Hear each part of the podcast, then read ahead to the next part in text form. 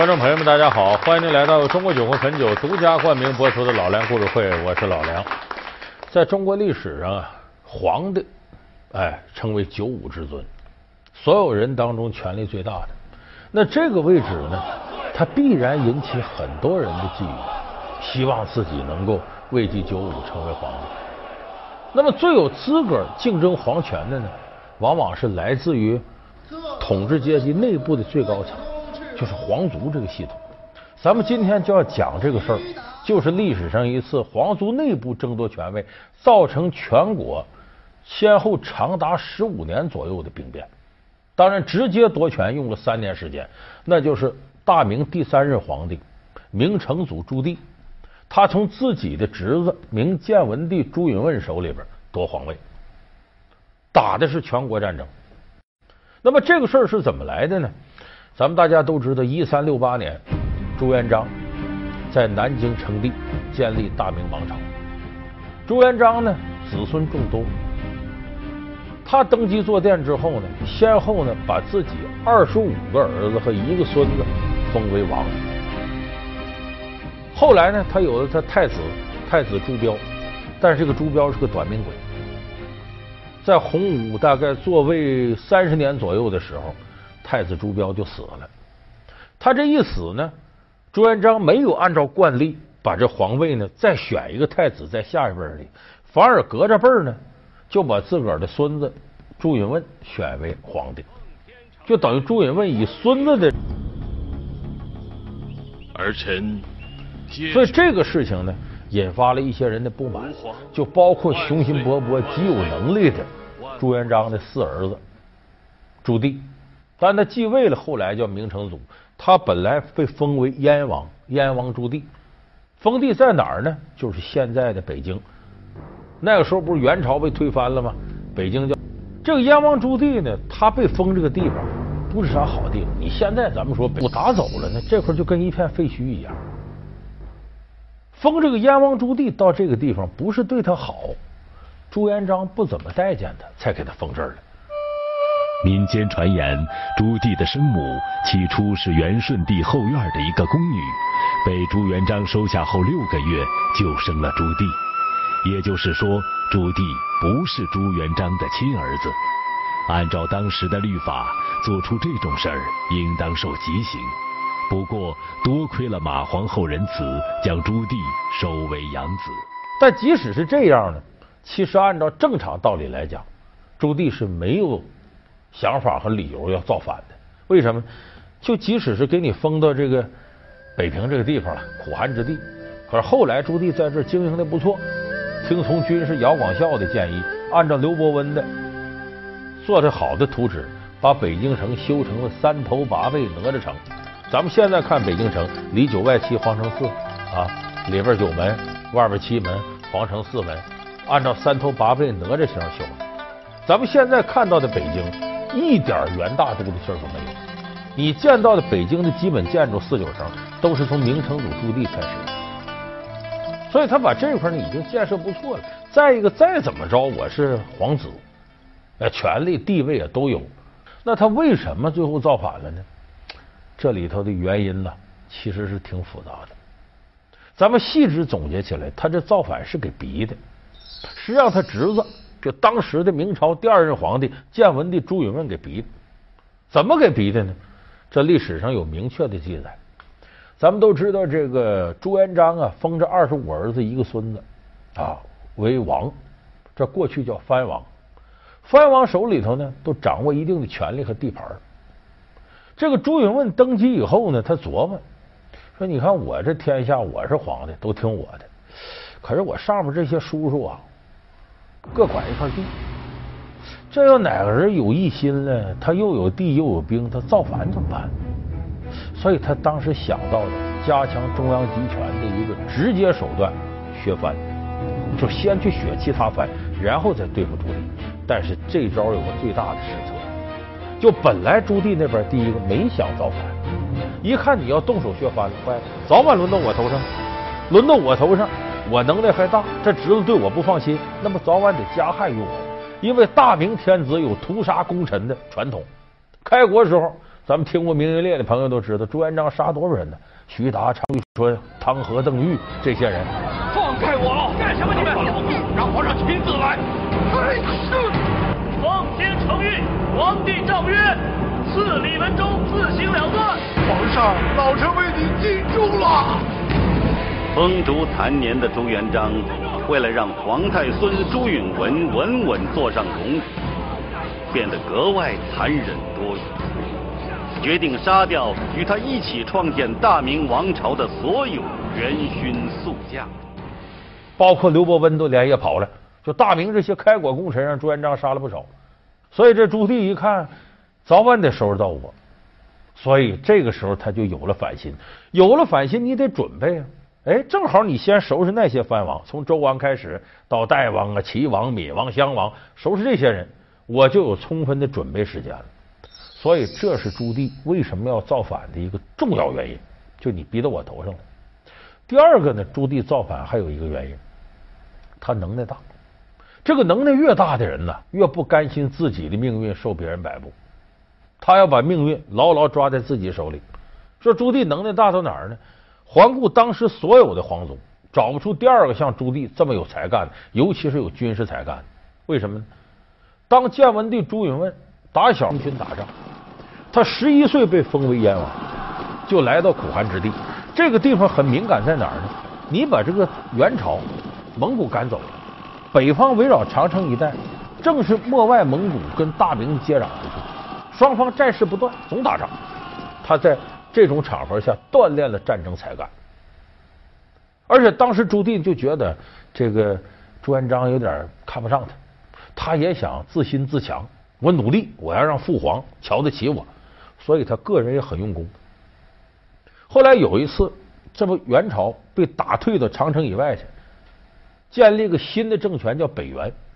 北元里头有一位行军打仗领兵的头，叫南尔不花，这是蒙古名字。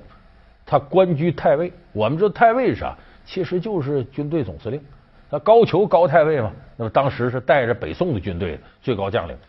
这个太尉哪也不慌在漠北一带集结。昆铁木尔可汗率二十万大军犯边，谁能够挂帅出征抵御，然后击败入侵之敌，保我大明边境安宁呢？父皇，坤帖木儿可汗犯边，这乃是北平的军务，儿臣奏请立即返回北平，亲率兵马击退来犯之敌。好啊，那你要朕再给你多少兵马？父皇。儿臣不要朝廷的一兵一卒，儿臣用属下十七护卫兵马，便可一举击退敌兵。这个时候，朱元璋就让朱棣，你当元帅，你带兵，你也给我北出长城，把南尔布花给我歼灭了。他是个隐患。在这场战役当中，朱棣体现了谁也没有的、令人可怕的感觉到的这种本事。什么本事呢？他带兵呢，事先没有着急出兵。他派探子打探了几个月，因为蒙古是游牧民族，哪儿水草丰美就挪哪儿去，没有固定地方，所以必须得根据蒙古草场的变化来推测南尔不花在这个势力范围之内走到哪儿去了。所以他打发手下用了三个月时间摸清这个事儿，然后秘密的行军奔北方去，就准备打一个突袭。眼看离这个蒙古大营呢不远的地方，天降大雪。这部队显得很很沮丧，因为在雪中行军难度太大了，也不容易这个显得那么蹑足千踪，能把踪迹给抹平了。所以这些士兵一片哀叹：“这可怎么办？你这大雪天咱遭这个罪。”都建议什么呢？暂时停下来，等天晴了再进军。这时候朱棣说：“绝对不行，下大雪太好的时候，为啥？一下大雪天一冷，蒙古大营也松懈。”也感觉没有人会赶这天来攻击我们，也不用派探子四处打探去了，在大营里边吃烤全羊、喝酒吧，他们就会战略上麻痹，不出来了。正是我们行军的好时候，他绝想不到咱们这三更半夜的能嘁哩喀嚓顶着大雪天就杀上，所以兵傻了，啥准备都没有啊！突然间，这大明军队就来了，蒙古营就乱套了。照理说，这个时候是啥？进攻最好的时机。我趁你立足未稳，你啥都没准备，我打你，不弄死你了直接。他一样没啥准备，不是那么短时间的兵马粮草都能上来的。再一个，他奔的是什么呢？攻心战。哪儿不花，你再顽固，我突然来了，你心就乱了，一乱了，你心里就不那么稳定了。再一看，我们用这种方法诱使你，很可能他就投降。他一投降，咱不费一兵一卒啊，整个的这个军费都省了，这多好啊！兵不血刃，把这场战役拿下来，打的是非常漂亮。为什么我说他这种战法呢，让人感到可怕呢？你就说从这事儿看出，朱棣这个人个人控制力多强。判断局势的清晰感知，而且之前经过长期调查研究，知己知彼，在关键时候敢于决策，迅速行军，不辞劳苦。等真胜利成果，肥肉就在嘴边的时候，我不吃，我能忍住。我不想吃这块肥肉，这头猪都是我的，我着急吃什么一块肉？所以朱棣这个过程高明。老梁故事会为您揭秘燕王朱棣算命之谜。老梁故事会是由中国酒魂汾酒独家冠名播出，所以这个人能耐这么大，你想想，自个儿侄子当皇帝，一个手无缚鸡之力的书生，当皇帝也就罢了，还在叔叔头上动土，要动我，我能干吗？你来削藩，对不起，我得造反。造反可是造反，谈何容易？你得准备啊！这一准备有动静了，不就泄露天机了吗？十几万兵马，人吃马喂啊！所以他想个办法。不管是打造兵器还是什么的，秘密，那个叮当是有响动。哎，他在王府外呢，立了十几个养鸡场。这鸡你知道，白天晚上咯咯哒，呱呱呱，天天叫唤，里头多大动静，外头以为鸡叫唤，遮人耳目。不光这样，他还采用了一些非常方式，装疯卖傻，麻痹对手。咱都知道，宋江在这个江州浔阳楼头提反诗，被黄文炳给告了。告了，有人给他出主意，你赶紧装疯吧。宋江就是装疯卖傻的，说这就不抓他了，麻痹对手。这个时候，朱棣也用这个办法，他用什么招呢？装疯。报给朱允炆，朱允炆一听，真的假的？我这四叔可不一般人啊！派手底下人，你们呢，给我打探打探，什么呢？平常这个朝廷啊，跟藩王之间有书信往来嘛，都互相之间上级下级有信使啊，派两个人过去。就说给你送这财务报表啊，什么水利工程指示这些东西，然后这两建文帝放心了，没事了。当然这招没使多长时间，紧跟着呢，朱棣手底下有个叛徒，把这信就告诉了南京，跟朱建文帝说他是假的，他装的。建文帝一看，这得动手了。你这要动手，人家那边也知道这叛徒跑了吗？赶紧厉兵秣马，战争就打起来了。打起来的时候呢？讲军事准备上，朱棣没问题了。那战略战术上，朱棣就是干这个的。环顾整个大明，再无第二个人比朱棣在战争的时候表现更出色了。雄才大略，既是帅才又是将才，没问题了。可是他们缺了一条东西，万事俱备，只欠东风。你为啥要造反呢？大明一统天下，把蒙古鞑子逐走了，汉族人都拥护大明，恢复正统了吗？那么你这个皇上在那儿呢？你个藩王为什么要造反呢？咱们看这个造反的理由啊，它不是个充分条件，却是个必要条件。你没这理由不行。这个时候说，咱想进京勤王，清君侧，消灭这些奸臣，他留这么一条，这给朱棣起兵理由。这一出兵，你想想，朱允炆啊，一个儒生，呃，在屋里读书的人。跟自己一个金戈铁马生活经历过来的叔叔干仗，他不行。皇上就坐在这丹壁之上，他若胆敢弑君，更会招致天下共愤。皇上不要灰心，志存高远，才能知弱自强啊！一切原本不过都是一场空。所以，从公元一三九九年到一四零二年三年时间，朱棣大军所到之处势如破竹，把大明天下就拿下了。后来又前后经过十五年时间，把整个原来明朝的版图完全纳入到明成祖的范畴之内。公元一四零二年六月十七日，朱棣即皇帝位，改年号为永乐。取天下子民永享欢乐之意。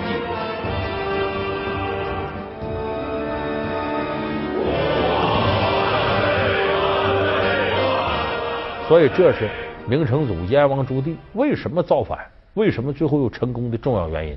当然，这里边就体现了一个历史哲学，就是在残酷的政治斗争当中，只有经历过大风大浪的、有实战经验的人才能走到最后。